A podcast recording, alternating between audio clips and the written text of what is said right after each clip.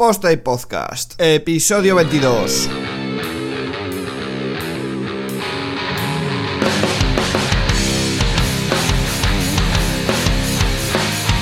Hola a todos y bienvenidos a un nuevo Posta y Podcast, un episodio más, en esta ocasión Zona Crítica, ya sabéis que la intro suena diferente y con eso ya lo identificáis y como siempre al otro lado de la línea está el que presenta los podcasts en Gallumbos. Eh, ¿Qué pasa Juanca? Muy buenas a todos, ¿qué tal? Hoy los, los calzoncillos son de Spider-Man. Hay que ir Eh, cambiando importa- un poco. Importante dato, Claro, sí, sí, es importante. Los de Spider-Man van un poco más, van un poco más prietos. Por ser Spider-Man, claro. ¿Qué nos traes hoy? Cuéntanos un poco. Pues mira, hoy vamos a hablar un poco sobre mm, temas de programación, temas de WordPress, cuándo mejor elegir WordPress, cuándo mejor elegir una programación a medida, qué ventajas tienen unos, qué ventajas tienen otros, qué desventajas tiene una opción, qué desventajas tiene la otra. Y en esta ocasión no lo vamos a hacer tú y yo solos, sino que hemos traído como invitado a Luis Peris, que precisamente él tocó este tema, si no me equivoco, fue en diciembre, ¿no? Más o menos. Sí, sí, sí, sí. sí, Primera, primera, segunda semana de diciembre. Y él tiene un podcast que se llama Consultora IT, que os recomiendo mucho. Va sobre temas de, de programación, startups y demás. Y es muy interesante. Si os gusta todo este mundillo y la programación, os lo recomiendo mucho. Y nada, no me voy a enrollar mucho más y voy a aprovechar para, para dar paso a Luis para que nos cuente un poco quién es, a qué se dedica, etcétera, etcétera. Bueno, pues realmente eh, me han hecho esa pregunta en, en los últimos meses decenas de veces. La verdad es que me entrevistan bastante en, en podcast, en radio, y todavía no sé definir qué soy ni a qué me dedico, ¿no? En el mundo, bueno, en el mundo en el que vivimos, que todo va tan rápido y que además te puedes dedicar a varias cosas, pues yo soy formador, eh, bueno, tengo una mini academia online donde cojo pocos, eh, a poca gente para formarla en seis meses en una especie de bootcamp. Además, bueno, soy emprendedor, tengo varios proyectos, eh, bueno, proyectos sociales, otros no sociales, eh, más económicos, hay que vivir también de algo. Y nada, lógicamente programador, me encanta programar, me encanta aprender también, en, bueno, nuevas plataformas eh, y luego también nuevos lenguajes que están saliendo hoy en día. Así que un poco un remix de todo, eso es lo que soy. Muy bien, perfecto. Aparte que sobre todo haces eh, mucho tema de programación en PHP, ¿verdad? Sí. Perfecto, Sí. perfecto. Bueno, sí que es lo que más se me conoce, aunque ahora, por ejemplo, eh, una- un proyecto en el que estoy que me consume mucho tiempo es un ebook para ciegos, es decir, es un dispositivo físico, es como el, el, Ki- el Kindle de Amazon, pero para, para personas ciegas con una línea braille. Y todo eso está programado en, en otros lenguajes, ¿no? Así que es cierto que se me conoce sobre todo por PHP, que es lo que más cómodo me siento también, pero toco también muchísimo JavaScript y ahora por obligación Java. Qué guay. Y el, el- el aparato este que o sea, es capaz de leer un OCR, un archivo de texto, y mediante físicamente por hardware hace el. el- ¿No? Para que sea, se pueda leer para ciegos, el braille. Bueno, no, no, no es que sea un, un OCR. Tú le metes el EPUB, el PDF o Ajá. el TXT. Es, bueno, ya, ya hago un poquito de publicidad, es braybook.com. Y nada, le metes los, eh, los libros electrónicos eh, de la universidad o de lo que sea, o de cualquier libro que quieras estudiar y ya te hace la conversión por, bueno, por hardware, lógicamente por software, pero luego el hardware, claro. sacarlo por braille. Qué guay. Hostia, qué curioso. la gracia es ¿eh? que es portátil. es, Interesante, eh, interesante. Sí, eh, la gracia de todo esto es que, es portátil, porque hasta ahora necesitaban estar conectados a un ordenador con unos dispositivos de 6.000 euros, que son las líneas brailles que, venden actualmente, y esto es bueno, una tecnología patentada en sí, que, eh, que es simplemente una sola línea braille, y bueno, una celda braille más que una línea braille, y, y es portátil. La verdad es que es un proyecto muy chulo porque ayuda también a mucha gente. Sí, sí, qué curioso. Muy bien, muy bien. Pues es interesante. Vale, pues eh, nosotros vamos a dejar en las notas del programa eh, tanto el link a la, a la web de Luis, donde comenta un poco en, el artículo de, de su programa, que él lo titula eh, Programar bajo WordPress o desde cero.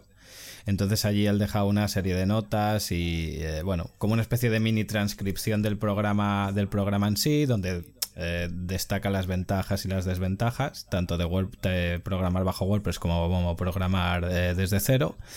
Y nosotros hemos hecho un guion un poco, pues, para comentar un poco los puntos que más nos han gustado y comentarlos aquí con él, ¿vale? Y sin más dilación voy a atacar ya, ya con el primero. Y eh, tú comentas em, que es más rápido el desarrollo en WordPress que, que tener, por ejemplo, un desarrollo más controlado en programación a medida. Sí, sí, sí, sí. Otra cosa, claro, aquí ya, ya viene todo, ¿no? Es eh, que es una plantilla, por ejemplo, a lo mejor, o quieres modificar, o quieres crear un formulario con validaciones. Bueno, eh, tenemos 10.000 plugins, tenemos eh, Gravity Forms, por ejemplo.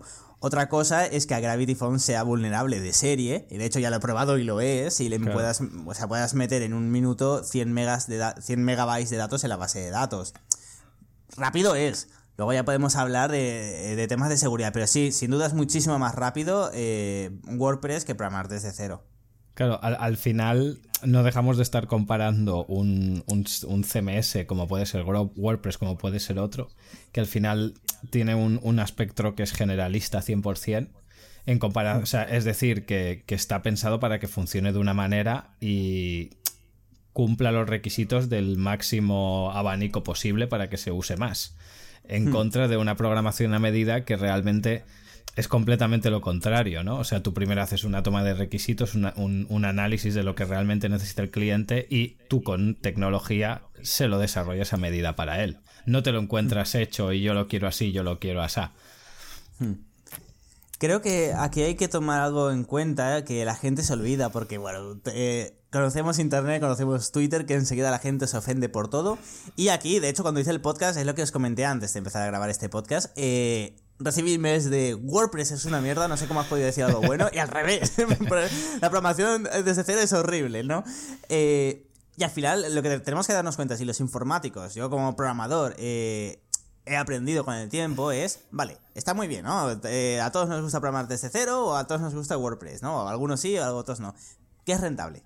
O sea, tenemos que ver, no, ya no solo es la parte de qué es mejor, sino ¿Qué me va a hacer ganar dinero antes o qué me va a hacer ganar más dinero o para el cliente? A lo mejor un cliente no puede pagar 30.000 euros de un desarrollo a medida enorme, pero en cambio sí que puede pagar 5.000 o 6.000 o 7.000 euros que con, WordPress se puede hacer.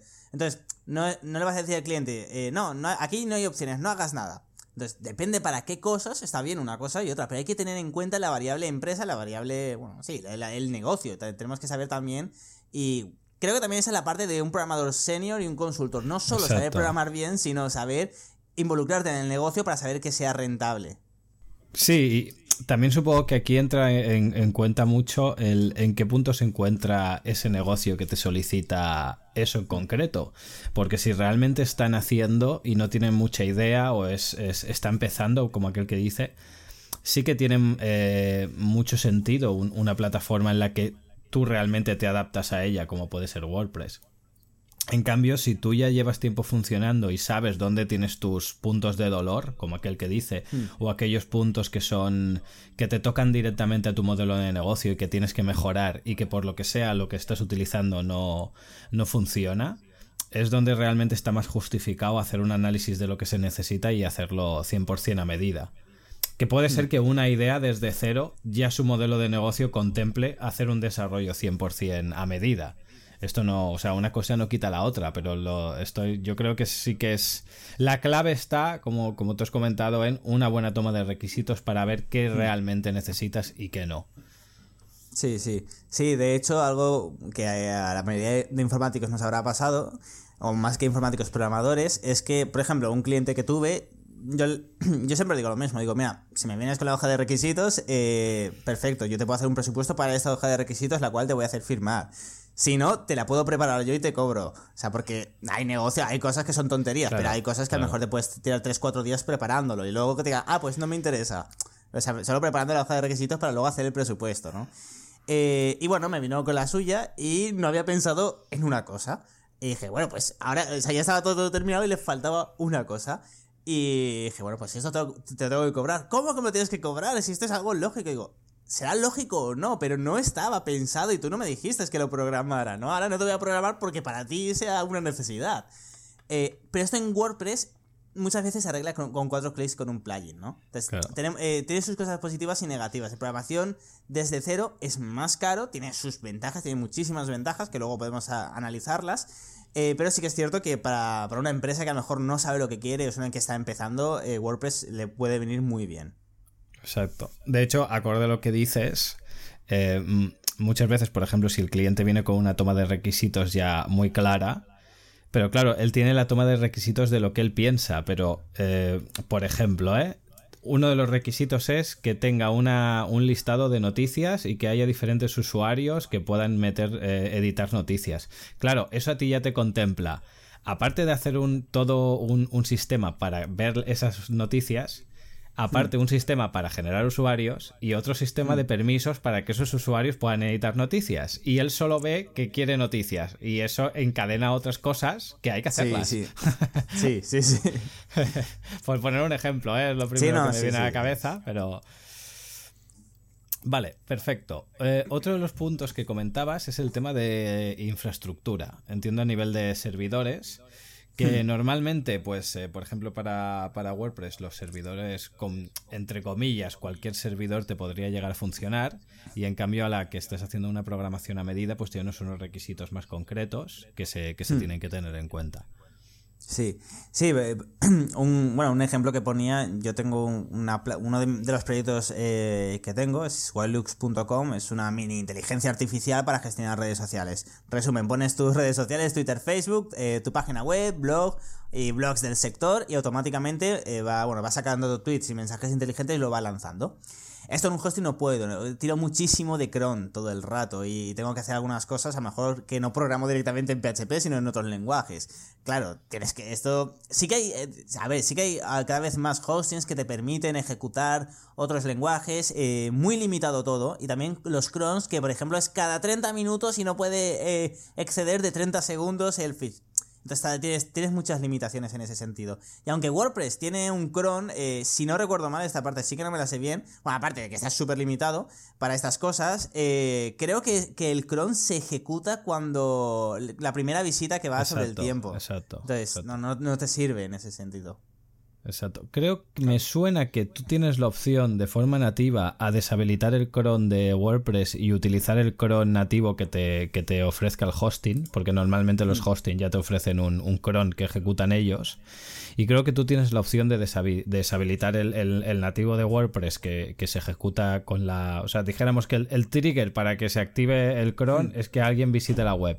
Y creo Sí. que hay una, una manera de poder deshabilitar este y que se habilite el del server. Pero claro, igual te puedes encontrar algún problema con algún plugin Sí. de algún tercero. Porque Sí. claro, si tocas cosas del core, ahí Sí, es donde... Todo lo que he visto yo, eh, no sé si ahora lo han cambiado en la versión, pero todo lo que he visto en ese sentido, también te digo, no he, vi- no he mirado mucho, ¿no? Claro, porque no, claro. no me interesaba. Eh, pero era tocando, creo que el core, o sea, no es en plan una, una opción sencilla desde el panel de control, era todo desde el core. Bueno, sé que desde el panel de control no hay. Suele salir más rentable incluso desde el cron del propio servidor programar que cada X tiempo se ejecute el cron de WordPress. Hostia. Digamos falsear una visita, por decirlo así. Sale más rentable. Esta, es- esta es buena, ¿eh? esta no la sabía yo. Sí, sí, yo lo he llegado a hacer en, en algún servidor, el cron le del servidor le dices cada 20 minutos, cada 10 minutos, cada tal, me falseas una visita, o sea, me ejecutas este fichero PHP, por ejemplo. Claro. Y con eso ya el cron de WordPress se, se echa a arrancar. Se piensa que realmente Porque hay una visita, claro. Sí, claro, porque me ha tocado en algún proyecto pequeño que realmente estaba empezando, tenía a lo mejor 10, 15, 20 visitas diarias, imagínate cada cuánto entra una visita y tenía que algún plugin ejecutar pues eh, el envío de un newsletter, por ejemplo, tan sencillo como eso. Dices, coño, pues, es que nunca llega la hora, o por ejemplo si está programado para las 3 de la tarde y la hora punto punta son las 7 y media de la tarde, tarda cuatro horas en empezar a enviarse. Claro, Entonces, eh, lo que hacías era o, pro- o bien provocar, sabiendo a sabiendas, dices, vale, está a las 3, pues si a las 3 y media no ha habido visita, la provoco yo. No visita como tal, pero ejecuto una instancia que lo que hace es eh, eh, invocar al cron de WordPress y, y te quitas de marrones, porque es lo que tú dices, desactivas el cron y es como desactivar una función nativa de WordPress que nunca sabes lo que puede pasar, ¿no? Exacto. Pero yo, yo aquí tengo, tengo una duda. Eh, claro, porque también la- depende de la limitación que tenga el hosting en ese sentido, si es lo de mandar la newsletter.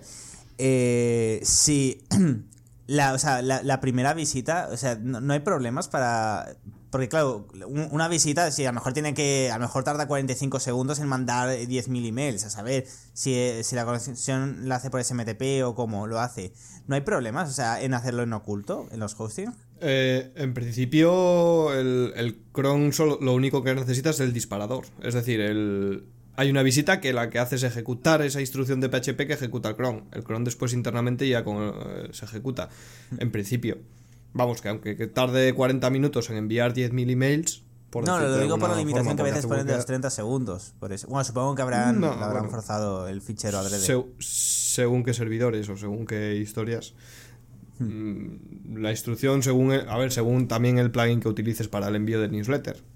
Sí. Si el plugin lo que hace Claro. es enviar la, la instrucción a SendGrid y SendGrid se encarga del resto, por, ejem- Sí. por ejemplo, o un Amazon SES o lo que sea, ya depende del servidor de Sí, correo. sí, sí. Si, es, si el propio servidor en el que estás es el servidor de correo, pues también, lógicamente, si tienes un 600, pues, pues, pues va a enviar el email a pedales. Y a lo mejor en el correo 10 te meten en la lista negra y toda la pesca. Hmm. Es, es delicado.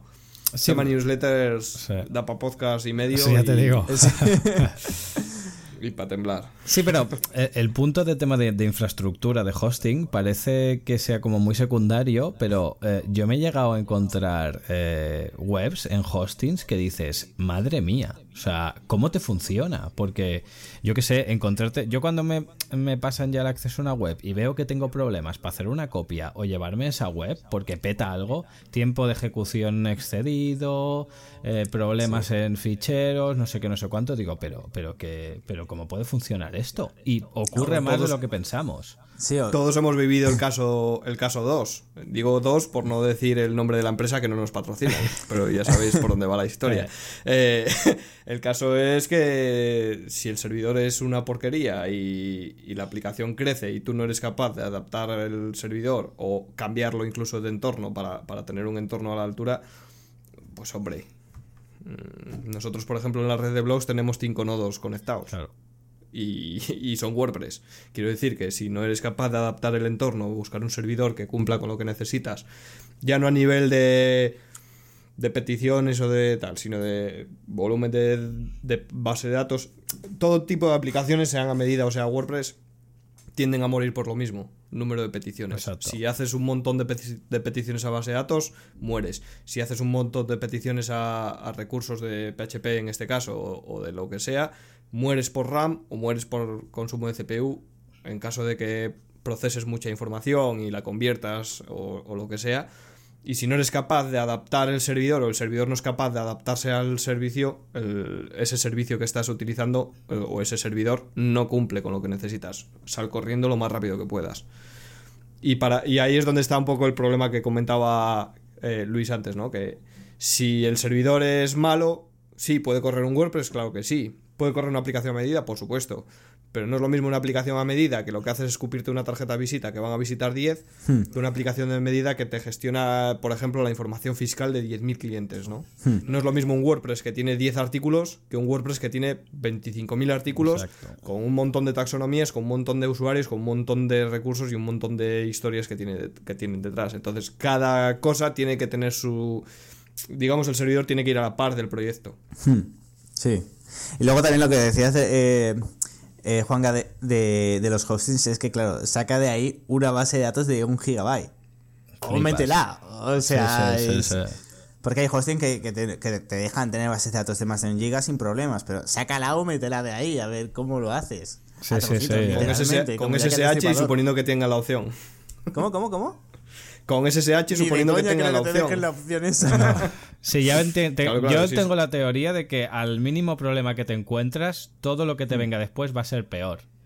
Porque cosas tan básicas, porque es que yo te digo que eh, yo me encuentro el problema muchas veces solo con hacer la copia e intentármelo llevar, ya está el problema. Y cuando ya te encuentras eso, ya no puedes hacer más. O sea, el siguiente paso es, bueno, me meto por SSH o me meto por el panel de control que haya, porque a veces te encuentras cada cosa que flipas.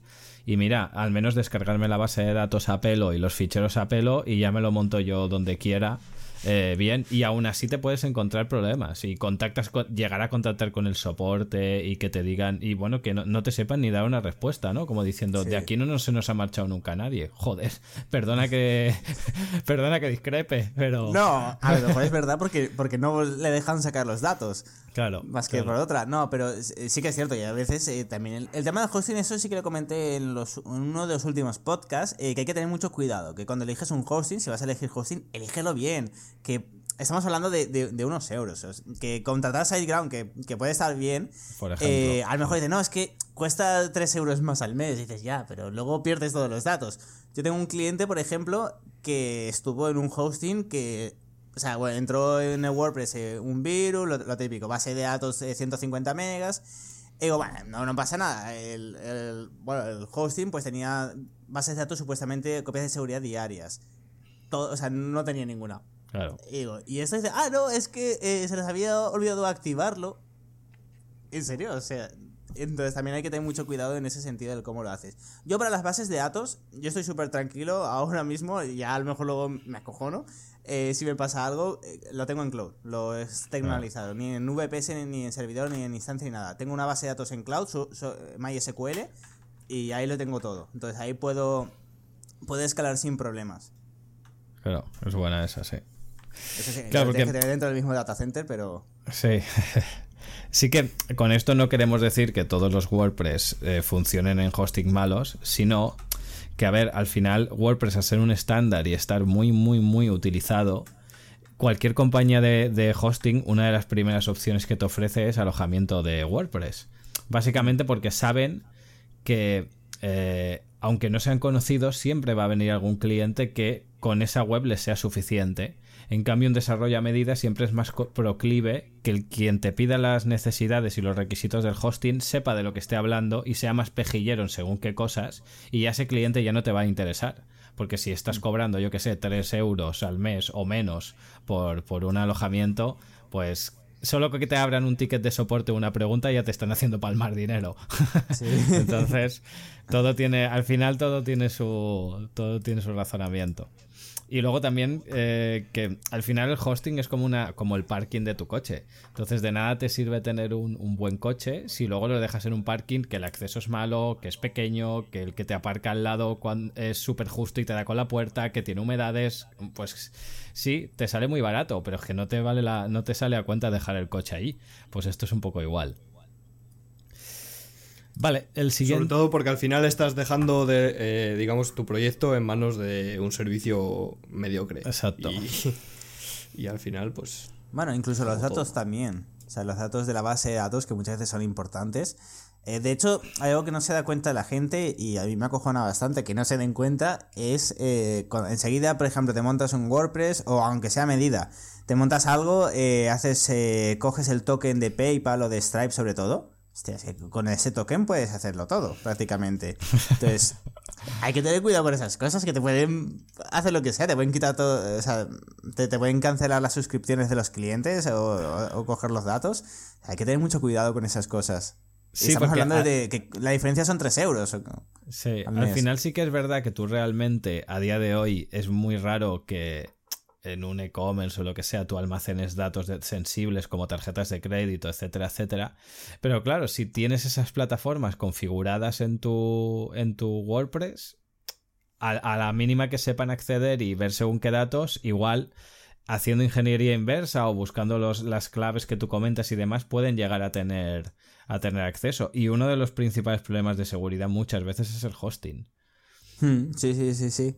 No, claro, pero por ejemplo, ahora sí o sí no vas a integrar, que ya es raro que integres una pasarela de pago del Bank Sabadell o de cualquier banco, sueles usar Stripe o PayPal. Entonces, claro, si no recuerdo mal, eh, WordPress lo guarda directamente en la base de datos en texto plano. O sea, de hecho no es cosa de WordPress, sino del plugin que estés utilizando y lo suele guardar en texto plano. Entonces, claro, si, si tiene ese, eh, la clave pública y privada en la base de datos, pues sin problema puede hacer peticiones a Stripe en tu nombre. Claro, Entonces, eh, el hosting hay que tener cuidado y a veces hay, hay clientes que pagan 3.000, 5.000, 6.000 euros sin, sin mayor problema y luego el hosting lo más rata posible. Y hay que tener en eso también cabeza. Sí, sí.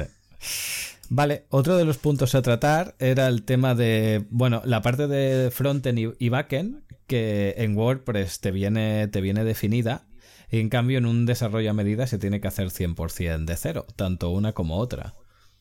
¿Qué, opinas sobre esto? Bueno, eh, aquí a ver, realmente no es que se tenga que hacer desde cero, puedes coger los themes, pero la integración sí que la tienes que hacer desde cero.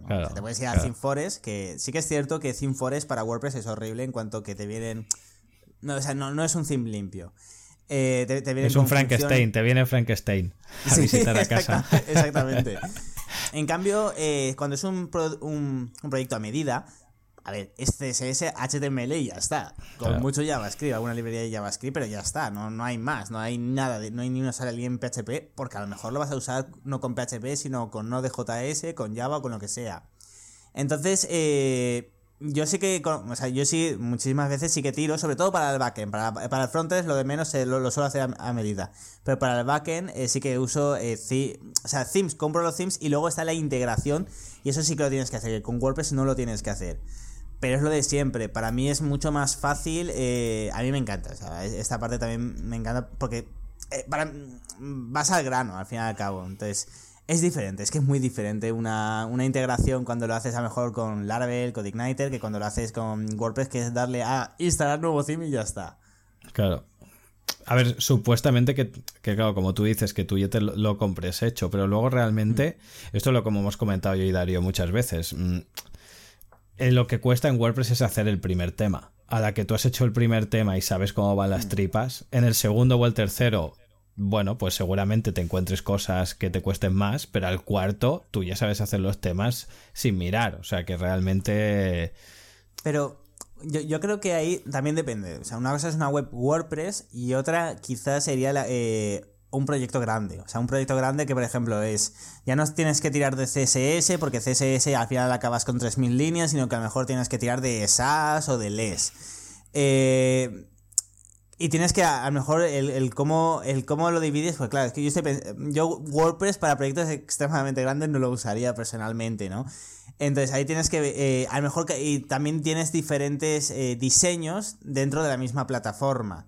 Entonces, personalmente, como programador, para mí es mucho más cómodo hacerlo desde cero. Lógicamente, al cliente no le va a hacer ni, ni puta gracia que le pase luego esa factura. Entonces hay, hay, que, hay que verlo, ¿no? Entonces, ¿tú qué opinas? Bueno, a ver, al final yo creo que es, un poco volviendo al, punto anterior, ¿eh? depende, depende mucho de las necesidades del cliente.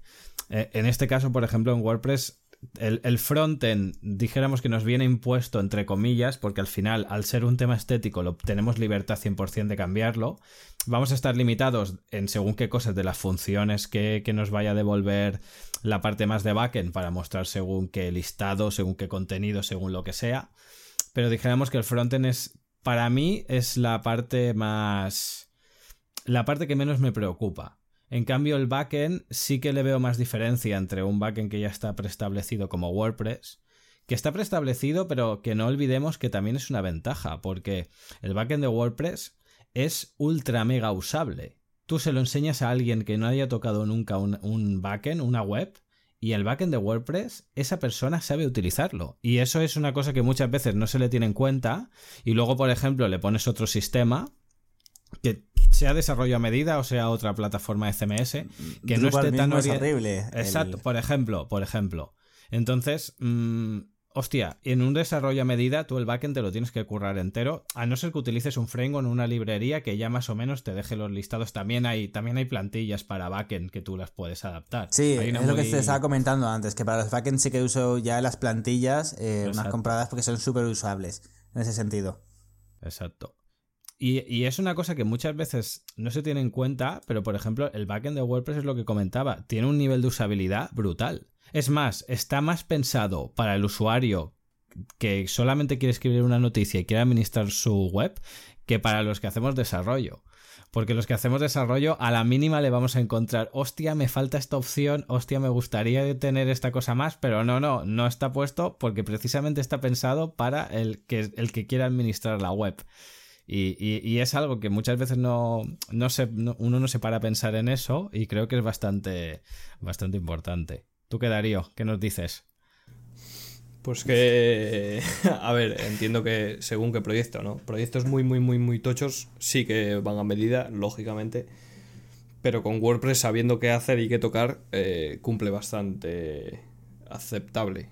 lógicamente, si me hablas de una web, eh, yo qué sé, eh, de hacer algo muy, muy, muy complejo, pues igual alguna carencia tiene. Pero hoy en día yo creo que WordPress sirve exacta, o sea, perfectamente para cualquier proyecto, cualquier perfil de proyecto. Que siendo programador también entiendo que te sientes más cómodo haciendo la medida, lógico y normal, comprensible.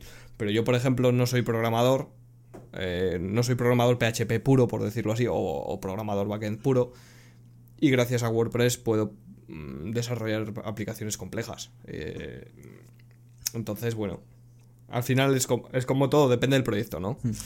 Yo, creo también que hay un problema de eh, si, claro, si WordPress va a soportar, y sí, siempre se puede hacer, eh, bueno, 10.000 peticiones por minuto o por segundo.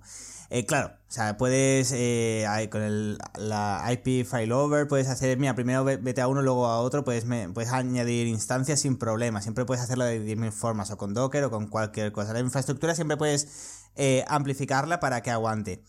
El problema es si es eh, si realmente es eficiente para según qué cosas. Recuerdo, por ejemplo, hace unos 12 años, eh, o unos 10 años, sí, no, fue en 2009, vale, pues 9 eh, años, una red social que empezó con WordPress, creció, estaba en España, Italia, era una red social de moda, de que las chicas subían las fotos, etiquetaban qué ropa, dónde la habían comprado, era una cosa rarísima. Y eh, la, tenían en WordPress y querían salir de ahí cagando leches porque, claro, a nivel de... Primero ya, no, sin actualizaciones, porque habían modificado el core a lo bestia, la base de datos también. Entonces, al final eh, tenían un Frankenstein y querían salir de ahí. Entonces, no me imagino un Facebook corriendo con WordPress. Pero es que la gente no va a tener un Facebook tampoco. O sea, hay que, hay que tener sentido común. Lo sorprendente es que muchas veces te lo piden, ¿eh? Los clientes. Yo, a veces, eh, yo siempre hago la broma, ¿no? De que de, un briefing te están pidiendo un Facebook 2. Y dices, ostras. Sí. A ver, yo es que a WordPress no le veo limitaciones, eh, salvo que sean cosas muy de cálculo, a lo mejor. Eh, cuando hablo de cálculo me refiero a eh, conversión de datos. Eh, por ejemplo, en PHP mm, se me ocurre que eh, aplicaciones que hacen cálculos en el sentido de que tú introduces fechas o introduces valores y eso te escupe un algo o procesa en base a, lo que, a, los valores introducidos, ¿no?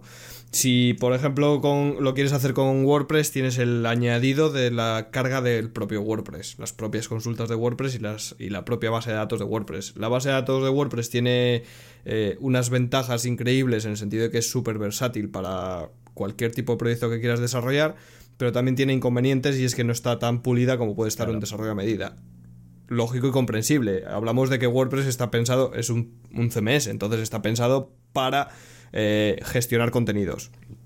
En el sentido de carga, pues nosotros, por ejemplo, en la red de blogs tenemos sitios que pueden soportar el llamado efecto meneame, que es como un, D2. Eh, sí, lo he vivido. A nosotros no nos lo tumba y son WordPress. Quiero decir que no, no hay problema por peticiones, no hay problema por carga, no hay problema por consultas, si está hecho como debe de estar hecho. Lógicamente, si, si las consultas que haces, te haces los select como te sale de las narices, o haces, eh, yo qué sé, eh, unas peticiones de ficheros absurdas o cosas por el estilo, lógicamente te lo va a tumbar. Pero nosotros tenemos sites que superan el millón de, visitas y no tumban. Hmm. También aquí creo que, hay dos, partes. La primera es, eh, yo creo que, y esto tiene que ver también con los hosts y los servidores en los últimos años han evolucionado, pero o sea, a nivel de recursos, una brutalidad. Yo recuerdo que hace unos años un VPS tenía 256 megas de RAM y te las apañabas, te configurabas a un CentOS, si quieres, ya ni Ubuntu, CentOS ahí abajo a un nivel. Y, tiraban de sobra con 256. Y ahora lo mínimo te dan 2, 4 gigas de sobra. Eh, con los hostings, lo mismo, ¿no? Entonces ahora es fácil eh, soportar y yo hay algo que tengo que decir. Yo soy, lógicamente, me encanta la programación a medida porque me lo paso muy bien también. Pero eh, para el 99% de, los proyectos, WordPress sobra. Y luego también hay otra cosa que le digo a los clientes. Digo, a ver, tú tienes, por ejemplo, un membership o cualquier cosa. No, es que quiero tener muchos clientes. Digo, digo es que con WordPress puedes estar facturando 200.000 euros al mes sin problemas, es sin preocuparte de que se te caiga. Lo digo, cuando factures 200.000 euros al mes, ya sí que nos preocupamos de, hacer un, desarrollo a medida. Porque, por ejemplo, ahora que está muy de moda, 10 euros o 20 euros al mes eh, un membership site. Realmente, con que tengas, por ejemplo, 1000 eh, personas o 10.000 usuarios, que, o sea, que son 100.000 euros, no es nada para WordPress. O sea, 10.000 usuarios sea, si está bien montado, no, vas a tener ningún problema. Y estás facturando 100.000, 200.000 eh, euros al mes sin problema. Entonces también hay que, hay que decir las cosas bien claras. Una cosa es algo a medida, que necesita un algoritmo, pero para muchos proyectos WordPress eh, de sobra. Y cuando ya estés facturando un millón de euros, pues ya, ya te preocuparás entonces. Y no olvidemos que, que, muchas veces el. Yo siempre digo los mismos, los proyectos arrancan con el producto, el producto mínimo viable.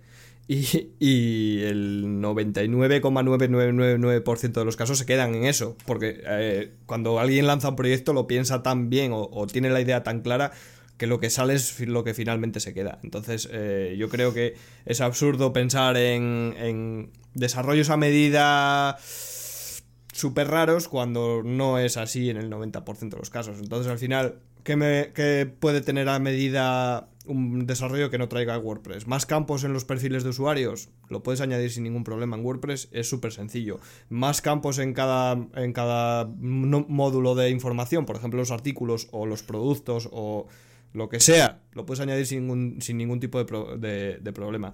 Y además lo vas a gestionar súper fácil con las consultas y demás, con lo cual el día de mañana añadir un extra o una modificación también va a ser relativamente sencillo. Y no olvidemos que una aplicación hecha con WordPress siempre es más fácil o más, eh, digamos, asequible encontrar un desarrollador nuevo en caso de que el que tiene este falle, que pueda modificarle, echarle mano o ampliarlo, que en un desarrollo a medida. Porque, a ver, nadie juzga a un programador a medida, ¿no? Pero eh, siempre depende mucho de, su habilidad y en WordPress si sigues los estándares pues no depende tanto de la de la digamos de la profesionalidad del desarrollador entonces ahí hay también un punto importante que es el tema de mantenimiento y no hablo de mantenimiento mensual, ¿vale? El mantenimiento mensual ese de yo te actualizo la web todos los meses, nada, eso es eso nada, eso para la gente que no quiere trabajar. Hablo de mantenimiento en el sentido de este proyecto va creciendo y hay que ir desarrollando nuevos módulos, nuevas cosas, nuevas nuevos extras, nuevas funcionalidades que tienen que funcionar bien, que tienen que adaptarse al proyecto y todo sigue funcionando en concordancia. Eh, y ahí es donde viene el problema del desarrollo a medida. Como ese programador te falle o como ese desarrollador desaparezca, eh, a ver quién engancha eso. Porque es lo que, lo que comentábamos antes del podcast. Yo, por ejemplo, no asumo proyectos que estén hechos con temas de terceros. Porque no me sale rentable. Solo hacer I más D de qué se ha desarrollado ahí, o cómo está desarrollado, o qué está mal hecho y tener que corregirlo, me sale más caro que hacerlo desde cero. Y porque no te y, y porque no te y porque no te da la gana también, porque yo lo digo y yo lo digo claro, o sea, a mí según qué según qué temas de tercero, según qué desarrollo, según qué proyecto no lo hago porque no me da la gana. Hmm. Porque si no me motiva, no me, no me apetece, etcétera, yo no me voy a meter en ese fregado. Porque ya lo he hecho muchas veces antes, entonces ya no me apetece seguir haciendo esas cosas y es totalmente respetable. Sí, de, hecho justamente antes habíamos hablado de una red social y recuerdo que esto fue sobre el 20 de diciembre, me llama, bueno, se pone en contacto conmigo una empresa eh, que bueno, de hecho decía que no, hemos conseguido no sé cuánta inversión, no sé si sean eh, 300.000 o 500.000 euros y dice, lo que pasa es que teníamos un programador que era la hostia de los mejores en España y ha desaparecido. Digo, ¿otro? Digo, ¿qué pasará aquí con estos programadores? Digo, dice, bueno, y tenemos ya una red social casi terminada que va a ser lo más. Va a ser, eh, va a ser como Facebook, pero va a tener páginas que la URL va a poder cambiar. Y yo, ¿qué? Y dice, bueno, y al final decía, no, y claro, nos falta dos cositas, simplemente hay que modificarlo. Digo, el típico proyecto al 99,9%, ¿no? Que nunca... Sí, sí, sí. Y desaparece el informático. Digo, eh, digo, en, digo, ¿en qué framework habéis usado? Yo ni de coña cojo, como, como bien has dicho, proyectos que, no sigan una guía. Porque sí que es cierto que WordPress, al fin y al cabo, WordPress es un framework. Y al igual que hay WordPress, hay otros que no, no tienen por qué ser frameworks CMS, como puede ser Laravel, Codeigniter, Symfony. Entonces, un programador se puede seguir los estándares de otros frameworks, como por ejemplo CodeIgniter. Entonces yo le digo, vale, dime qué framework ha usado. Bueno, ha usado uno ruso que ha modificado él para que no sepamos cuál es.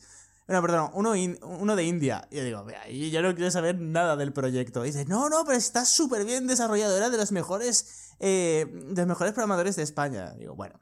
Y al final eh, te das cuenta de que, claro, como bien dices, eh, hay muchos programadores que, programan de, culo, ¿no? Salen de un FP que da gracias y saben eh, programar a veces objetos. Porque hay ciertos sitios que, dan miedo. Y eh, por, ley, los FPs no te enseñan los frameworks. Entonces, claro, sales, programas desperdigado, tampoco es tu culpa. Entonces, si encuentras un trabajo que te paga no sé qué, pues lo desarrollas como sabes, como buenamente puede.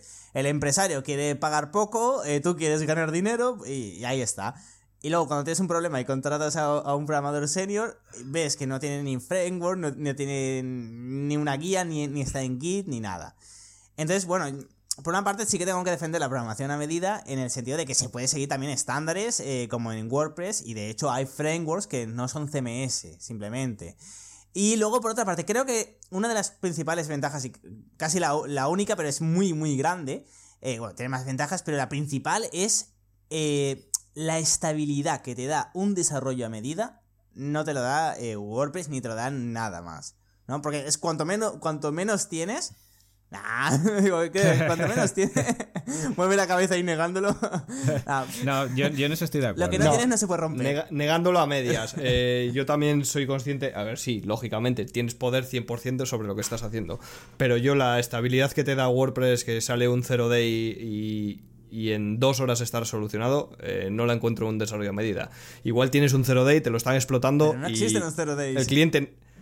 Que no existe. Bueno, claro, existen, pero quiero decir, eh, no, lo que quiero decir es que en WordPress eh, es, o sea, eh, tú coges, por ejemplo, un framework que no sea CMS, hablo de frameworks no CMS, Drupal, Joomla, WordPress, un 0D afectan a todos. En cambio, si tú coges un Laravel, un CodeIgniter, un Symfony, ahí no hay 0 days, porque lo tienes que picar todo tú, el problema será tuyo. Entonces, tiene, solo te afectan los ataques dirigidos pero somos humanos y cometemos errores. Yo he encontrado aplicaciones eh, web en un inicio que después fueron móviles que tenían agujeros de seguridad que no eran capaces de encontrar y terminaron migrando a. Porque, porque precisamente salía más caro al hacer el I D de dónde estaba ese agujero de seguridad.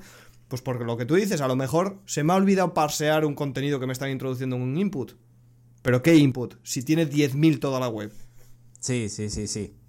¿Ves por dónde voy? Sí, sí. En WordPress eso no pasa, porque alguien lo ha encontrado, lo ha detectado, lo ha reportado, se ha reparado. Pero o si no se ha reparado, hay 10.000 personas o 20.000 personas contribuyendo al core que lo van a intentar buscar y lo van a intentar solucionar. A una por fichero, si tenemos 10.000 ficheros, pues sale más rentable que un proyecto a medida. Es a lo que te voy. Lógicamente, un desarrollo a medida tienes mucha más mano sobre lo que se está haciendo y salvo que sea un ataque dirigido, lo que tú dices. Pero es que cuando todos, cuando un proyecto tiene éxito, los ataques dirigidos van a ese proyecto. Sí, sí, sí. Sea una web de compra-venta o sea, eh, la tienda del tío Paco. Si la tienda del tío Paco tiene éxito, la tienda del tío Pepe va a ir a poner la tienda del tío Paco. Con lo que tiene, que a lo mejor es su primo de 16 años que tiene mucho tiempo libre. A lo que te voy, WordPress, los problemas que tienen, lo hemos visto en, este último error que ha habido grave, que han, salido dos versiones en una semana, se solucionan rápido, o relativamente rápido. Pero en un desarrollo a medida, como tengas un problema y no seas capaz de encontrarlo, eh, tienes un problema muy serio. Pero muy serio, porque el cliente puede ir a por ti además. Entonces, eso es un problema que hay que, tener controlado. Por eso digo, por eso giraba la cabeza, como decías antes, cuando, cuando defendías el proyecto a medida. Porque sí y no. A ver, yo estoy eh, yo soy consciente del desarrollo a medida, lógicamente, pero es que con WordPress también puedes desarrollar a medida. Al final, la diferencia entre usar un Symfony o un Laravel o un framework cualquiera de desarrollo y utilizar WordPress, si sabes utilizarlo bien y sabes desarrollar bien, mm, no hay casi diferencia, no hay apenas diferencia. Lógicamente hay que salvar las distancias y entender dónde encaja cada uno. Hmm. Pero. Yo es que veo cada. O sea, veo plugins conocidos de, de WordPress que, que, me dan terror. De Gravity Forms me, me encanta, va súper bien, pero es vulnerable.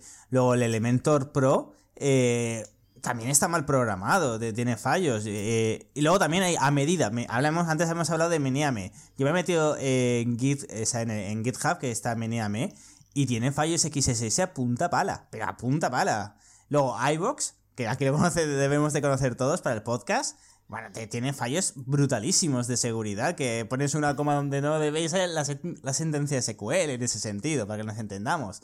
Entonces sí, todos tienen fallos de seguridad, pero claro, ¿cuál es la diferencia entre Miniame, eh, iVox y los WordPress? Que son empresas grandes que tienen, eh, o deberían de tener recursos para, si pasa algo, o sea, para, eh, claro, o sea, para poder arreglarlo, ¿no? Pero por ejemplo, lo que a mí me gusta del desarrollo a medida, y le digo que es estable, es que tú desarrollas algo y te va a seguir funcionando dentro de 5 años, por decirlo de alguna forma. Mientras que, eh, que WordPress eh, habrán salido un montón de fallos, de vulnerabilidades, de plugins, que claro, que tienes que ir actualizándolo, por decirlo de alguna forma. Que también Entonces e, es, diferente, ¿no?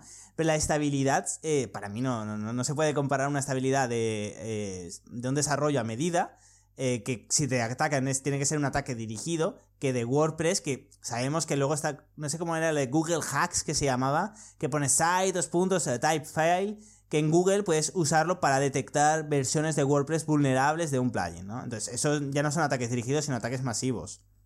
Y, claro, es que esa es la diferencia entre un proyecto a medida y un WordPress. Cuando tú eh, asumes en tu proyecto utilizar un WordPress, sabes que tienes que tener una continuidad en el mantenimiento, de actualizarlo. De, sabes que cuando utilizas un plugin de terceros, el problema puede ser el plugin de terceros y eres consciente de ello. Pero cuando desarrollas a medida con WordPress, los plugins los haces tú, el tema lo haces tú, sabes el control que hay sobre atrás. Digamos que solo utilizas el core de WordPress y el core de WordPress de forma nativa. Entonces, eh, eres consciente de que ese core hay que actualizarlo, pero al igual que cuando utilizas un framework y tienes que actualizar el, core del framework. Normalmente no se suele actualizar. Sí, pero, pero ves, aquí, aquí es una cosa que nosotros tenemos súper clara, pero que yo te digo que el cliente no va a entender nunca. O sea, por ejemplo, Tú a, un, a, un, cliente le dices que WordPress ha tenido un zero day y lo que él va a pensar es, me da igual, me lo tienes que arreglar tú y encima, a ser posible, no te voy a pagar porque esto es un problema que yo ya te pagué la web en su día y ahora que me estás contando.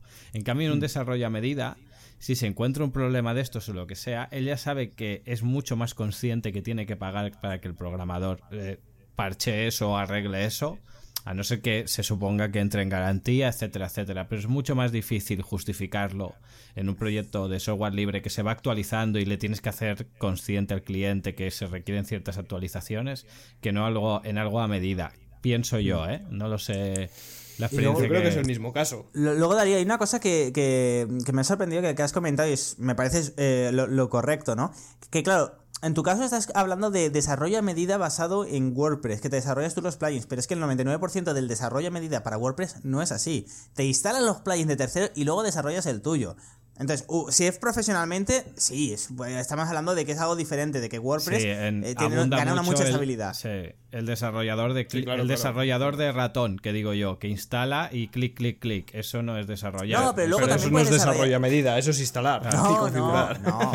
puedes, puedes usar, por ejemplo, el Gravity Forms porque ya está creado, puedes usar por ejemplo, el Mail Poet, el Poet para la newsletter y luego desarrollarte tú el resto de plugins. Pero ya estás usando un plugin o el creo que era SEO by Josh, lo puedes usar, por ejemplo, porque ya está porque ya está desarrollado, ¿no? Entonces, no es lo mismo usar solo, únicamente WordPress y el resto lo desarrollas tú a medida, que para eso es, que eso es prácticamente igual que un desarrollo desde cero, eh, que, claro, cuando ya empiezas a, a lo mejor añades dos o tres plugins.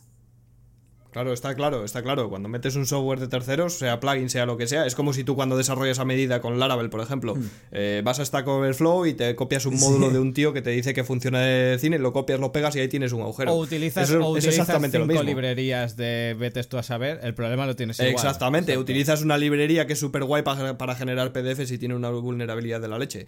Eh, al final es lo mismo, ¿no? Eh, más o menos, pero es lo mismo. O sea, es un software de terceros que tiene aquella validación que, bueno, eh, es un poco. Yo le llamo, cuando instalas un plugin, yo siempre digo que es el gold click, ¿no? Es el clic de oro. Te la juegas. es decir, le pegas y puede ser que sea el clic de oro porque te funciona muy bien y cumple con lo que necesitas, o puede ser el fallo del siglo. Lógicamente, cuando, cuando desarrollas a medida, desarrollas a medida. O no utilizas plugins, o los plugins que utilizas sabes que están 100% testeados y son de fiar. Un Yoast o un. A lo mejor Gravity Forms eh, bien actualizado mm, es digno de fiarse de él, a lo mejor. Lógicamente, ¿tiene agujeros de seguridad? Sí.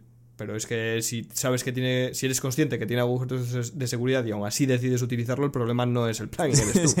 Entonces, Claro, claro. Eh, yo siempre digo que el mayor riesgo en una página web eh, no es el, plugin o el software en sí, es el, usuario, tanto el, que está detrás creándola como el que está delante utilizándola.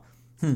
Y que no te tienes que fiar ni de tu abuela utilizándola, porque cualquiera hoy en día coño, todos hemos sido adolescentes y todos hemos eh, visto en un foro de hackers que íbamos a jugar a ser hackers, hemos visto la línea XLS y copiar y pegar y coño, mira, qué gracioso que le sale aquí el monito bailando, ¿no? Entonces, entonces eso... Hizo mucho eh, daño, el IRC en su día hizo mucho daño.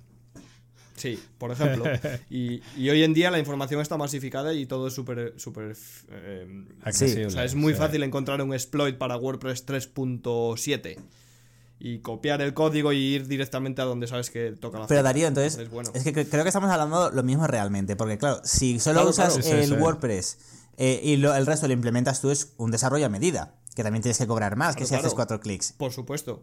Estás utilizando un WordPress como framework, lo, que, comentabas tú antes. Al final estás utilizando la, tecnología de WordPress para gestión de usuarios, gestión de contenidos, la base de datos y demás, pero lo que hay por encima no, no tiene ni, ni siquiera eh, por qué tener más cosas eh, relacionadas con WordPress. Puede ser utilizar el WordPress solo como framework. Yo, yo he utilizado en proyectos WordPress como framework eh, donde no hay un frontend directamente. Se está conectando un programador de aplicaciones móviles con la REST por ejemplo es a lo que te voy. Cuando desarrollas a medida, desarrollas a medida lo mismo en, eh, a medida 100%, el, como el que pica código PHP puro, que ya, queda, ya quedan pocos, porque lo, lógico es para rentabilizar ese proyecto tirarte de algún framework que te facilite las cosas, se puede hacer con WordPress. El problema viene, que es lo que estábamos hablando, y estamos hablando exactamente de lo mismo, ¿eh? simplemente estoy dando más argumentos, pero eh, el problema viene cuando metes un algo de terceros, bien en a medida una librería para generar PDFs, o bien en WordPress un plugin que te mejora el SEO o que te manda newsletters o lo que sea, pero ya estás metiendo cosas de terceros, que es donde viene el problema realmente. Eh, yo siempre digo lo mismo, a nivel de software, a nivel de, software web como tal, pocas cosas he visto más seguras que el core de WordPress. Ya no solo segura, sino que se actualice eh, tan rápido, con tan, tal capacidad de respuesta, eh, ante un fallo grave que a lo mejor lleva tres años publicado y se ha descubierto hoy por lo que sea. O sea, yo he visto respuestas de, de, salir el agujero, encontrar un agujero tal que a las 7 de la tarde, a las 7 y 25 estás reparado.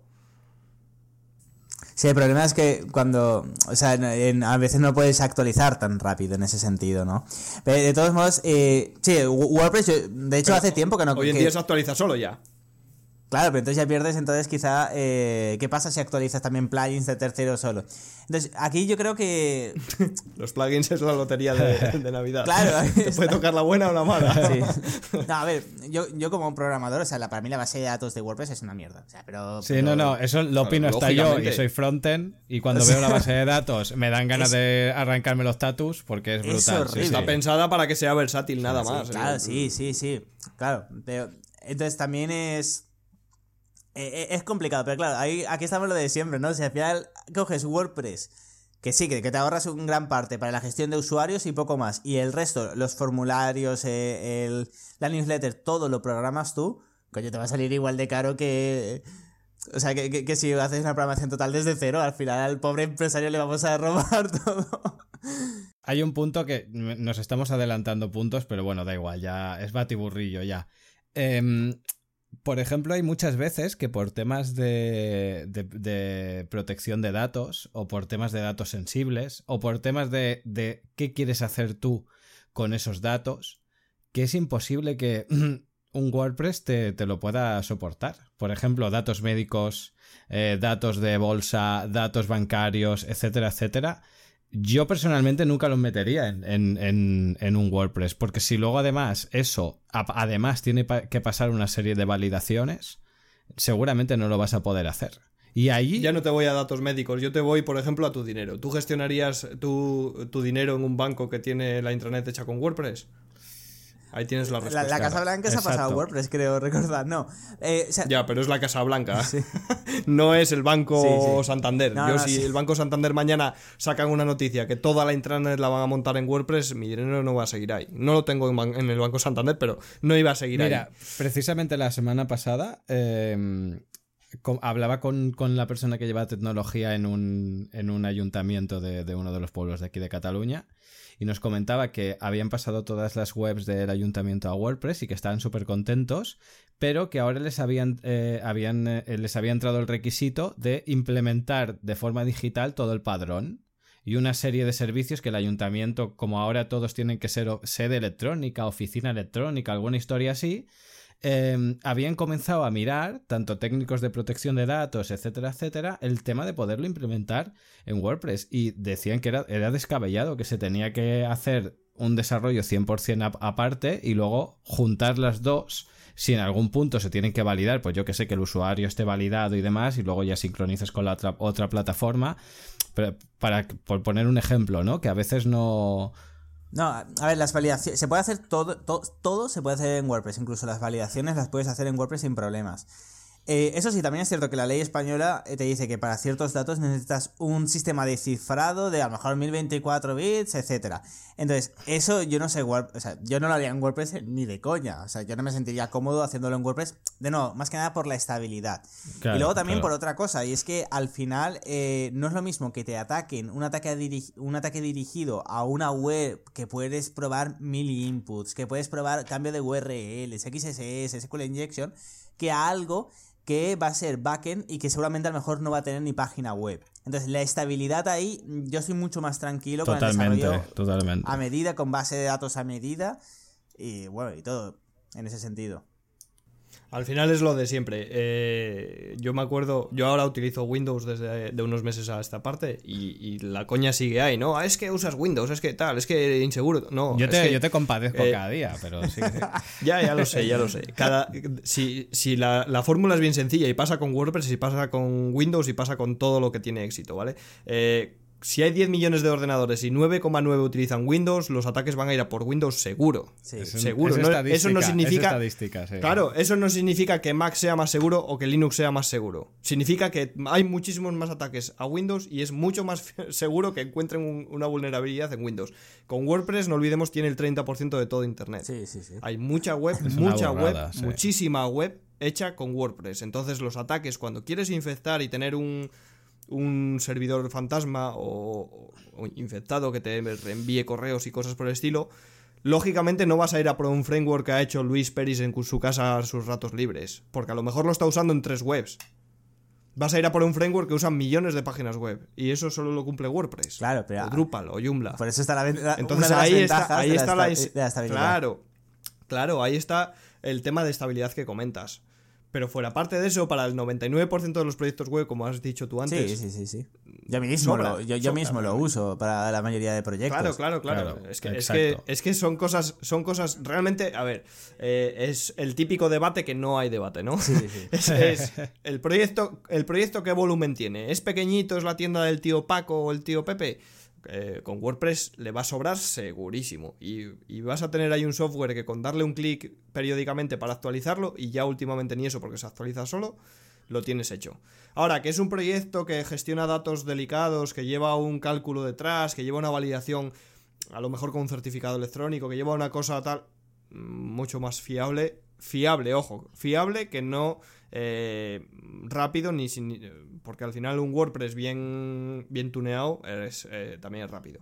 Pero eh, en el sentido de fiable, de, mm, pues eso, delicado, ¿no? Yo creo que la palabra sería delicado. Cuando es algo delicado, a medida, siempre, 100%. Yo, yo discrepo en una, solo una parte. Yo creo que WordPress no es rápido. O sea, no es rápido. Eh, con un, comparado con un, con un desarrollo a medida, las peticiones de la base de datos puede ser un 80% menos, directamente. Depende que uses. Vuelvo a los plugins. El no, no, no, no, ya, por de, base ya, de base ya, sí, sí. De base, bueno, las consultas, eh, la main query tampoco es tan pesada. Lógicamente es más, al ser más universal que un desarrollo a medida, es más pesada, pero tampoco es... No, claro, de, nuevo, que, que a mí me encanta WordPress, pero pero no es, o sea, no es rápido. Es rápido porque ahora tenemos, nos sobra disco duro, procesador y memoria de RAM y todo esto, pero no es nada eficiente. Creo que la palabra es eficiente, porque un desarrollo a medida es la base de datos eficiente, ¿no? Haces a lo mejor una tabla de usuarios, una, una tabla, yo qué sé, eh, por ejemplo. Lógicamente las consultas van a lo que van y ya está. Claro, en, claro, en, WordPress al ser más generales, mm, sí, te comen entonces... mierda. Pero vuelvo, vuelvo a lo mismo. Eh, hay, hay consultas o sea, hay algo que la, que la gente no, conoce de WordPress y es que las queries las puedes, eh, puedes optimizarlas. No, puedes optimizarlas. Simplemente, si tú, por ejemplo, solo quieres sacar el título y el, y el contenido, ¿por qué haces un VP query por defecto? Sí, sí, sí. O, por, qué consultas a, los terms cuando tiene que hacer dos consultas a dos tablas diferentes. Y eso también es parte de desconocimiento, ¿eh? Porque si tú estás sacando título, contenido, eh, el enlace permanente y, y ya está, eh, ¿por qué te estás sacando un objeto entero con toda la Claro, información del post? claro. Eso es lo que estás haciendo, estás, el- es el error que se está cometiendo. Pero también entiendo que según qué proyecto no te vas a poner a analizar todos los templates que se utilizan dentro del tema para optimizar las consultas. Eh, Hmm. No. porque al final metes más horas de las que necesitas. No, pero igualmente, a ver, re- seamos realistas. ¿Para qué se usa WordPress a nivel que puedas ganar dinero, no? Normalmente eso, un membership Sí, sí, no, site, no, no, un completamente de WooCommerce, que no, puedes facturar 100.000 euros al mes con WordPress sin preocuparte. Luego ya te preocuparás. que sí, Exacto, exacto. que sí, que sí, está claro, está claro. Vale. Y después cuando te, cuando te estés facturando esos 250.000 euros al Que mes, nos contraten. es cuando coges... No, te programas una función que, que hace la- optimiza las queries. Hace un, Hmm. un pre-get post y lo que haces es optimizar las queries y sacar solo la información que necesitas. Y ahí tienes hasta los 500.000. Cuando ya llegues a 500.000 ya veremos. Sí, luego te metes Cloudflare, CDNs, luego incluso hay un plugin para Redis, eh, base de datos en memoria RAM, hay brutalidades también. Hostia. Claro, claro que sí. Que... Al final es como todo. eh, Lógicamente no es la panacea, ¿vale? Yo, a ver, yo, yo siempre tiro a, a defender un poco WordPress para que estén los dos bandos aquí, porque si no nos ponemos todos a, a tirar para, Sí. para el lado de desarrollo a medida, se queda esta, esta cosa sola. Y No, pero- y no debe ser así. Ta- tiene que- para que haya de los dos. Pero ¿no? es interesante ver Pero, lo- sí, las te digo bondades una y cosa. desventajas. A mí me daría mucho cojones. Yo, de hecho, en unas semanas lanzaré un membership site de tecnología, eh, de, de clases de tecnología. Eh, por ejemplo, un, alguien conocido que conoce mucha gente, que es Joan Boluda. No sé si os suena. Sí, sí, lo conocemos. Perso- aparte vale. personalmente, además. O sea que, Vale, bueno, sí, sí. Mataró, eh, yo hablo mucho con él y yo, o sea, a- mí me acojonaría tener un membership en WordPress que genere tanto dinero. Porque, que, o sea, que algún gilipollas que, que, te- que se, que se meta porque por una vulnerabilidad de un plugin y te dice, no, ahora hago una petición que son tres líneas de código a Stripe y que te, se, se te desuscriban todos los usuarios. Ya no puedes hacer nada. Es que no puedes hacer Claro, nada. No hay un backup atrás porque eso ya hace Stripe. Entonces, a mí me da una cojone bestial. Yo en mis proyectos que hago, que toco dinero, tengo, o sea, si acceden al servidor, no hay base de datos. Es una API interna que se conecta a otra API. Es, o sea, hay dos niveles de APIs ahí. Entonces, para mí, sí, yo estaría acojonadísimo, a lo mejor ganando 20.000, 50.000 o 100.000 euros al mes. Y tenerlo en un WordPress. Porque digo, cualquier tontería que salga, me hacen una petición de tres Estoy líneas jodido, sí, sí. y me hunden. Entonces, eh, también es. eh, yo- dormiría mejor, eh, más tranquilos, haciéndolo a medida en ese, en ese caso, por el tema de la seguridad. También es cierto que yo me he dedicado a la- en el pasado me dediqué a la seguridad informática. Eh, entonces, también, para mí, eh, la seguridad es importante. Claro, claro. Eh, Para ti, para todos. Vale, otro de los puntos que no hemos comentado, porque nos hemos avanzado un poco a todos, pero bueno, que ya está bien, porque ha sido de forma supernatural el debate, es el tema que, por ejemplo, eh, por ejemplo, utilizar WordPress es muy pro- proclive a mm, olvidarte ciertos perfiles profesionales que, por ejemplo, en un desarrollo a medida, seguramente un programador no te va a diseñar, un programador no te va a hacer el SEO, un programador no te va a hacer ciertas cosas que a veces en un desarrollo en WordPress se tiende al, al, al que una persona o dos lo hagan todo. ¿Por qué? Porque la herramienta, al tener mucha usabilidad, al ser muy accesible, etcétera, etcétera, es proclive a estas cosas. Y en cambio, por ejemplo, en un desarrollo a medida, seguramente es que, vamos, yo no me veo un programador diciendo te voy a presentar el diseño o yo te voy a elegir la plantilla. No, es que no me lo veo, por ejemplo, ¿eh? No sé qué opináis. Eh, yo, por ejemplo, ahora que estamos retocando, que en unas semanas saldrá eh, la nueva web de Braybook, yo ahí me dedico ya de la parte de, o sea, desarrollo físico del aparato del hardware y pasa de, meterme ahora con, con WordPress. Para, o sea, justamente por esta parte también, ¿no? De que se- me- o sea, mi, mi tiempo hora sale más rentable que lo haga en programación más avanzada que a lo mejor algo que haya más gente que lo puede hacer. Y ahí eh, se ha dividido en tres partes. Uno que se- una parte que se va a encargar del diseño, otra parte que se va a encargar de la implementación del diseño dentro de WordPress y una tercera parte que se va a encargar del copy, o sea, de los textos de la página. Entonces, eh, es lo de, lo de siempre, claro, un empresario o una tienda de barrio, si tú le puedes hacer todo y te lo puedes sacar por 10 euros, pues mejor que mejor. Luego una empresa, una empresa que sea seria, una consultora que sepa lo que cuestan las cosas, que sepa que una persona profesional no lo puede hacer todo, pues bueno, ahí, ahí ya cambiará las cosas. Pero sí que es cierto lo, lo que dices, que se, la gente se acostumbra a que una persona se lo haga todo. Yo me acuerdo. Yo aquí en- solo contesto con una frase. Si me permites, Juanca, Sí, sí, sí. te contesto con, te contesto con una frase. El que mucho abarca, poco aprieta. Eso es cierto. Sí, Totalmente totalmente, de de acuerdo. Es hay una vez eh, Pablo López, ¿verdad? El, el de Madrid es Pablo López, eh, Darío, que no me acuerdo Sí. del apellido. Sí, Eh, sí, sí. En, una, en una presentación que hizo fue buenísima, ¿eh? Porque comentaba todo el tema de los, de los builders y los visual composers, los Divi y todas estas historias. Y ponía un ejemplo, dice, este es el presupuesto de hace 10 años hacer una web o hace 5 años hacer una web. Te cobraban la parte de diseño, la parte de SEO, la parte de programación. Bueno, lo lógico que tendríamos que cobrar a día de hoy todos, ¿eh? Y dice, y este es un presupuesto que te puede pasar alguna empresa o alguna eh, agencia que te lo vaya a implementar con una cosa de estas y es solo una partida de 250 300 euros todo. Dice, claro, nos hemos pasado por la mano 5 o 6 perfiles profesionales porque una herramienta se supone que te lo puede hacer todo. La herramienta lo que te va a dar es potencia, te va a dar rapidez, pero nunca una herramienta puede suplir una persona. Yo al menos pienso, ¿eh? Yo, es que como tengo el diseño en el culo, o sea, yo, si tú, tú me das eh, un Dalí, me das eh, un cuadro y te lo puedo hacer píxel a píxel. Pero como buen programador, o sea, no, no creo que el diseñador quiera que lo haga yo, el diseño. Ellos- Yo tengo un- un muy buen colega que es programador y siempre le decimos en broma que cuando le pases un diseño, él no ve los colores, sino que ve los hexadecimales. Sí. Por lo tanto, no puede opinar si quedan bien o mal porque él está viendo el puto Ostras, es que, código. ¿ha- ¿Habéis visto qué feo es eh, los software open source normalmente? Sí, sí, O sea, que muchas los programadores sí. no servimos para eso. Sí, sí, es verdad, es verdad. Sí, está claro. A ver, eh, lógicamente eh, la herramienta es una herramienta y te puede facilitar, Yoast te puede facilitar las tareas de SEO, te puede facilitar, ojo, te puede crear una Exacto, mini base exacto. de SEO que lógicamente vendrá un SEO y te dirá que es una porquería. Eh, a nivel de, de programación te crea una base con gestión de usuarios, con gestión de artículos, con gestión de muchas cosas, pero te viene un programador y te dice que la base de datos es porquería. Como diseño, te genera una estructura que te permite desarrollar un tema, por ejemplo, con, con un backend relativamente sencillo y tal, pero es una base. Y al final, uno puede estar especializado en diseño o frontend o lo que sea y pulir el frontend muchísimo.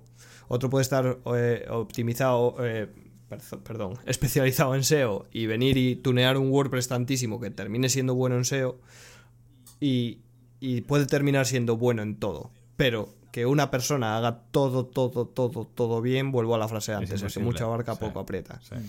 Sí que es verdad que al tener la- las herramientas o al menos eh, ciertas cosas ya implementadas, por ejemplo en un WordPress, aunque lo hagas mal, lo estás contemplando y lo estás haciendo y siempre tienes la posibilidad en un futuro, por ejemplo, el ejemplo que has puesto de- del Yoast.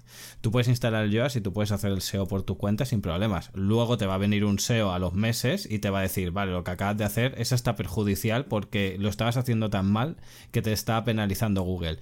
En cambio, por ejemplo, un desarrollo a medida 100% al, al tener que contemplar el tema del SEO y al incluir seguramente un SEO a que te ayuden ciertas cosas, ya desde un primer inicio lo vas a estar haciendo más o menos mejor. No sé si me explico lo que quiero decir. Lógicamente. Sí, sí. Claro que te va a costar Pero, más, es claro, que al final es eso, ¿no?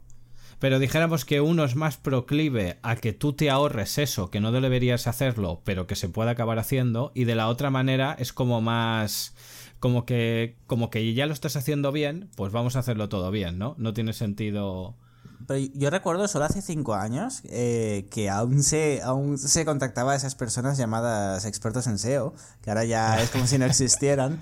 Ahora ha- hay un experto que es Borja Girón, el pobre debe de estar ya pasando hambre. Bueno, al final es como todo, ¿eh? Todos se especializan, sí. entonces... Claro, no, no, pero eh, ahora, ahora yo no, yo no conozco ninguna empresa o, alguien que tenga un WordPress que diga, tengo que ver a, ver si esta web está optimizada para SEO, ¿no? Ahora, claro, ahora es, no, me he instalado el SEO by Yoast y ya debe de ir bien. ¿Sabes cuándo se dan cuenta de eso? Cuando, eh, eh, lo com- comentaba al principio, cuando empiezan a ganar pasta, o quieren realmente ganar pasta y viene alguien y la mira, la primera tontería, quieren hacer una campaña de AdWords y AdWords te analiza la web y te dice, chato, con esto que tienes te sale el anuncio 15 veces más caro. Y es cuando dicen, hostia, pero si yo tengo todos los semaforitos en verde y la web me posiciona y tal y que cual. Y ahí viene un consultor o un SEO, lo mira y dice, es que de, vamos, de los 10 puntos básicos estás haciendo 8 mal. O estás haciendo 8 mal enfocados, porque muchas veces no es hacerlo bien o mal, porque al final la parte técnica te la explican dos veces y todos, todos la podemos entender. Donde cambia la, historia es cuando entra o semántica o sentido común de quien te está aplicando la técnica. Y ahí es donde un profesional marca la diferencia y una herramienta nunca te lo puede, te lo puede suplir eso. Hmm. Sí, sí, totalmente de acuerdo. Muy bien. Vale, pues mira, vamos a cerrar con una afirmación que tú comentabas, que es la, la veo bastante curiosa, que comentas que eh, un desarrollo, el mismo desarrollo en WordPress puede ser 10 veces más barato que hacerlo a medida. ¿Tan cara es la programación a medida? Sí, bueno, aquí tengo que hacer un inciso después de, conocer a Darío. claro, no. No, no, no, A ver, es que esto se llama zona crítica. Es que esto se llama. ¿No te han avisado que esto se llama zona crítica o qué? Es que, es que ya estamos, el, mal, el malo Darío. a mí me decían que era algo de merendando con Teletubbies o algo así, no sé. No, no. Claro, o sea, cuando yo hago esa comparación, me estoy refiriendo a, a sin programar WordPress. O sea, simplemente a clics y programar mejor 50 eh, líneas en WordPress, no, no programarte Al típico perfil integrador o instalador. Exactamente. Y sí, sí, hay tanta diferencia y a veces puede haber más. también depende lo que busques y depende quién busques que te lo hagan. Si buscas que te, lo, que te lo haga una consultora, que te lo haga Altran, que te lo haga bien, pues te va a cobrar lo que no está escrito. Si quieres que te lo haga un profesional, pues lo mismo. Yo, por ejemplo, yo eh, soy caro en este sentido. Y eso sí, le doy todo en Git, le doy documentación, le doy en un framework con, buenos usos, buenos modelos, todo súper bien comentado. Y claro, a lo mejor eh, es que te puede salir muy, muy caro, mientras que un proyecto en WordPress. Es que claro, es lo típico, ¿no? Un proyecto en WordPress, depende de que te lo haga, te lo hace por 300 euros o por 3.000 euros. Igual que la programación, te lo puede hacer por 3.000 euros o por 30.000. Pero lo que no es lo que no espero que lo haga pase nunca es que con WordPress una tontería te cobren 30.000 euros, mientras que con la programación sí que pasa esto. O sea, con la programación a medida. Entonces sí, sí, para mí eh, los precios se, pueden disparar hasta por 10. Claro, Aquí hay tres tipos de webs, está claro. Las webs hechas con WordPress, las webs hechas con WordPress bien y la programación a medida. Exacto. Es lo que tú dices, una web en WordPress, pues 300, 500, 1000, 1500 es el precio que se puede estar barajando. Te cobran 3000 una web hecha también conozco muchos que ya sí, cobran una web hecha bien con WordPress, bien con WordPress, yo las he llegado a cobrar en 5000 euros porque llevan un desarrollo detrás brutal. Y un desarrollo a medida, eh, los hay por 1000, lógicamente, si es un modulito, una cosa muy mm. concreta, pero también los hay por 10.000. Mm. O por y por 50.000. Entonces, Sí, claro, claro, claro. Claro, lógicamente. Yo conozco gente que ha hecho webs en WordPress de 10.000 euros. Pero claro, imagínate lo que llevan detrás. Pues, pues al final es un casi un desarrollo a medida hecho con WordPress, con la base de WordPress o con lo que sea, pero, pero sí, lógicamente, eh, a ver, que yo entiendo cuando, cuando hablamos de todo este perfil de webs, yo entiendo que, que el desarrollo con WordPress que tú te haces referencia es el instalador. O sea, es, me cojo este tema, me cojo estos plugins y a la web. Sí, por eso quería hacer el inciso de dejar claro que me refería justamente. Claro, claro, claro, claro, claro, Yo sí que, yo, sí que, yo sí que, es verdad. Que yo te he entendido, ¿eh? que, no es que te estés atacando, que yo te he ah, entendido desde el principio. Simplemente quiero, quiero meter ese tercer pilar, que es las webs hechas con WordPress, que son prácticamente a medida son más caras, son mejores, son más completas, son más tal, y tienen ciertas carencias que solo puede suplir el desarrollo a medida. Yo sí que tengo que reconocer que al principio, porque eh, como todo el mundo sabe, yo vengo, vengo y sigo eh, con, temas de, desarrollo en Joomla. Y hmm. yo al principio cuando veía... De eso mejor ni hablamos. yo cuando... Y, y, Joomla normalmente los desarrollos suelen ser más caros porque hay mucha más parte de programación, etcétera, etcétera. Y yo cuando, eh, cuando empecé a ver precios de WordPress, yo flipaba. Digo, que hay peña que hace la web por 120 euros. 120 euros. Y 90 euros. Que no pago, que no pago ni el autónomo, colega, con 120. ¿Qué me estás pero es que aquí hay un factor que no hemos estado valorando. Y es la competencia. En WordPress hay muchísima más competencia y es o bajas el precio o te comes un mojón. Exacto, exacto. En, en según qué perfil, lógicamente, en el perfil pyme básica de tienda, tienda tío Paco, ¿vale? Sí. Hay 50 personas que están eh, peleando por lo mismo, con lo cual o bajas el precio o... es- Exacto. ¿Por qué se ha comido Amazon el mercado? Porque bajó precios. Sí. ¿Por qué se comió en su día Mediamar en el mercado? Porque bajó precios. Cuando hay 10 tíos que hacen lo mismo, o 50 o 100 mil que hacen lo mismo, y hay alguno que dice, coño, pues es que yo con estas herramientas, siendo programador o, sea, o- o desarrollador, con este tipo de herramientas me hago la web en una hora, y si la cobro en 200 euros, pues es, es dinero más que bien ganado, ¿por qué la voy a cobrar en Sí, 500? sí, sí, sí. Y el, y el otro pobre que tarda en vez de una hora, siete en hacer lo mismo, eh, si cobra 150 dice, bueno, pues me sale a tanto la hora, bueno, también lo gano bien, coño, pues voy tirando, tengo que comer. Ahí es el, el factor competencia ha hecho mucho en WordPress y mucho daño, ¿eh? Sí, También. sí. Hombre, a Entonces, ver, claro. a- a- eh, la frase es conocidísima, ¿no? De que si pagas cacahuetes contratas Sí. monos. Sí, Entonces, siempre claro, la si- digo, si- siempre. Es que eso no falla, o sea, es de sentido común. Ni el que te cobra 5.000 es porque es gilipollas y te quiere engañar, ni el que te cobra 100 120, eh, ¿sabes lo que te quiero decir? O sea, que es que no, al final un buen profesional te está cobrando por realmente por, por lo que sabe y por lo que te puede aplicar y responsabilizar en un proyecto. Sí. Entonces, Hay mercado para todos. exacto. Sí, sí, sí. No. Bueno, lo que pasa es que el mercado más barato sí que está muy saturado. Ha habido muchos piratillas de, bueno, sin tener ni idea de webs, eh, yo la hago, la cobro y, bueno, como Exacto. puedo, estar dando cuatro clics, ¿no? Eh, yo, yo siempre digo lo, lo mismo, es mejor cobrar eh, a pocos, pero mucho, que cobrar muchos poco. Eh, de todos modos, yo sí que es cierto que tú, o sea, hubo un momento en el que se me conoció bastante, salía, me entrevistaban bastante y recibía miles de emails.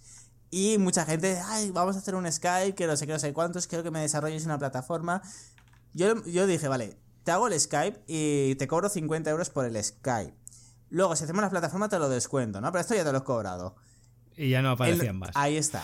Pues claro, porque luego dice, no, es que pensaba que eran 120 euros, pensaba que eran 300 Claro. euros eh, una plataforma. Y dices, es que para esto no me hagas perder el tiempo. Exacto, exacto. El típico quiere un Facebook eh, y le mandas, dices, vale, yo qué sé. pff, Le dices por sondearle, ¿no? Por, por- porque sabes que va a echar a correr, le dices 1500, me cago en ella, a tomar por desapareció. Es que pensabas que el Zuckerberg aquí a- por 100 euros tenía Facebook montado. Ya ves. ya ves. Claro. De hecho, Pues- en, la, pues así, en la web puse y ahora, bueno, ahora ya, gracias a Dios, ya no cojo clientes. Ahora ya tengo mis, mis cosas montadas, eh, un poquito en automático, entre otras cosas, además de la formación. Y, y, bueno, ya no cojo clientes. Y ahora el presupuesto mínimo que cojo eh, sería entre 1.500 y 2.000 euros. Pero yo, al principio, cuando empecé, puse, y aún tengo y lo tengo que quitar o cambiar, puse mínimo 500 euros, si no, no contactar. Y porque es que si la gente te contactaba por 120, 200 euros. Entonces, Eh, es eso, hay que hacer también barreras para que. Porque si no, enseguida. Porque son muchos, ¿no? Lo- Los que luego. Y vosotros, no, no sé cuántos oyentes tenéis en el podcast, pero a medida que. Sé que el podcast es joven y a medida que se os vaya conociendo, recibiréis muchísimas ofertas y muchísimo será de gente. eh, bueno, que, que os quiera coger a vosotros por 100 euros y, y ya está.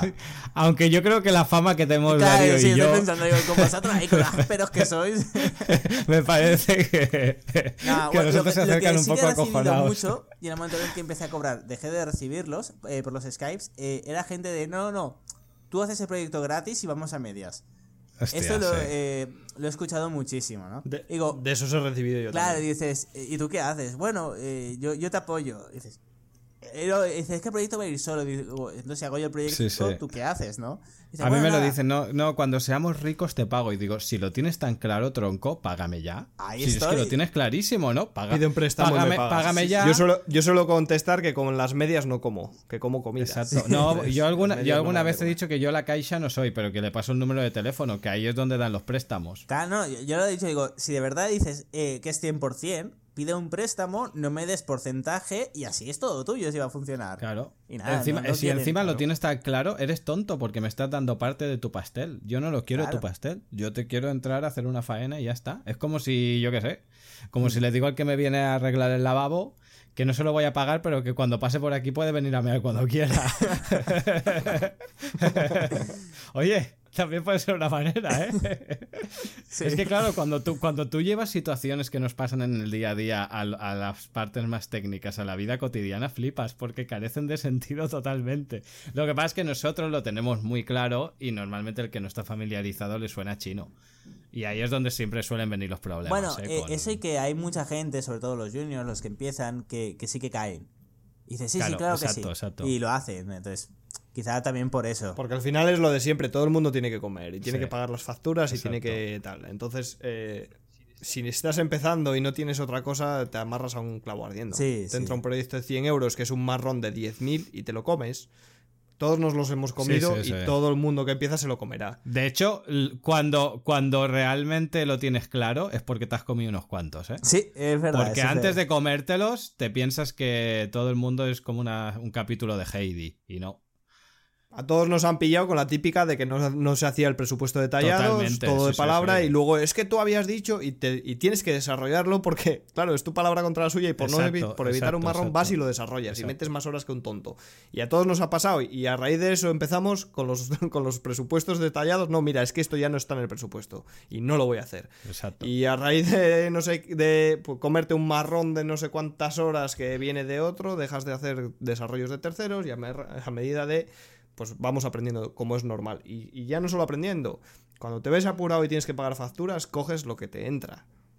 Sí, porque sí, no te sí, queda otra. Porque o eso o te extingues. Entonces es lo que hay. Vale, pues muy bien. Entonces, para cerrar un poco el programa, la conclusión sería que nos pasemos todos a .net, ¿no? Que ahí, eh... ahí es todo estable, que no hay C, problemas. C o B. Vale, vale. Hostia, pro, ante, ante, la duda, a ver. Pro, programar en B, yo creo que hay alguno que otro político que sí que sí. sería un crack ¿eh? en programar en B. Ya, sí. pero esos te llevan ventaja y no les vas a ganar sí, nunca. Esto, no, Ellos son seniors, son seniors ya. No, claro, eh, esto es lo que decimos siempre, ¿no? Ahora hablando en serio. Eh, y, y, para terminar una, una, frase, es que, claro, eh, WordPress está súper bien. Programar todo desde cero, todos los módulos, un core desde cero, pues sí, puedes tener más estabilidad, pero te va a costar una pasta.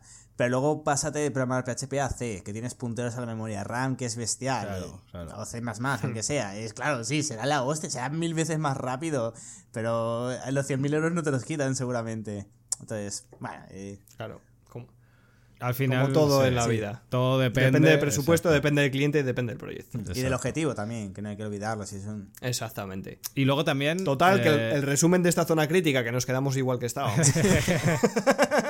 bueno, yo, yo lo que sí que sacaría a modo de resumen es eh, responsabilidad por parte del técnico o, o la persona que, que, le vaya a hacer el briefing de eso y responsabilidad también del cliente. Es decir, no te quedes solo con una opinión, pregunta a varios y sé consecuente con las, con las decisiones. Es decir, si dos personas te dicen que un CMS o un gestor de contenidos o un WordPress es de carácter generalista, no te empeñes en querer hacer, o sea, no te empeñes en que esas, ese software se adapte a ti, sino que te adaptes tú a él. En cambio, si tienes muy claro que lo que tú quieres es algo 100% que se adapta a ti, vete a un desarrollo a medida. Pero donde vienen los problemas es cuando tú realmente necesitas o quieres un desarrollo a medida, pero metes un, un desarrollo generalista con calzador porque nunca vas a estar contento. Sí, luego también lo que decía Darío eh, en la parte de que, claro, necesitas una continuidad, ¿no? no puedes pagar un desarrollo a medida, o mejor dicho, no puedes pagar a lo mejor eh, algo poco, un WordPress y olvidarte, ¿no? Un desarrollo a medida y luego tienes un problema y qué haces.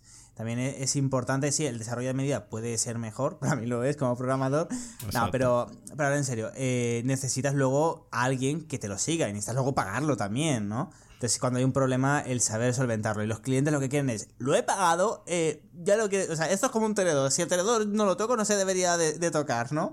Entonces, eh, los clientes no entienden esa parte y es un problema. Yo por eso me siento más cómodo haciendo un desarrollo a medida porque sé que tiene una mayor estabilidad y que dentro de cinco años va, va a funcionar igual, ¿no? Porque está todo muchísimo Exacto. más limitado, más acotado y el cliente no va a dar por saco diciendo, ahora hay un CRD o hay no sé qué, una actualización de no sé qué.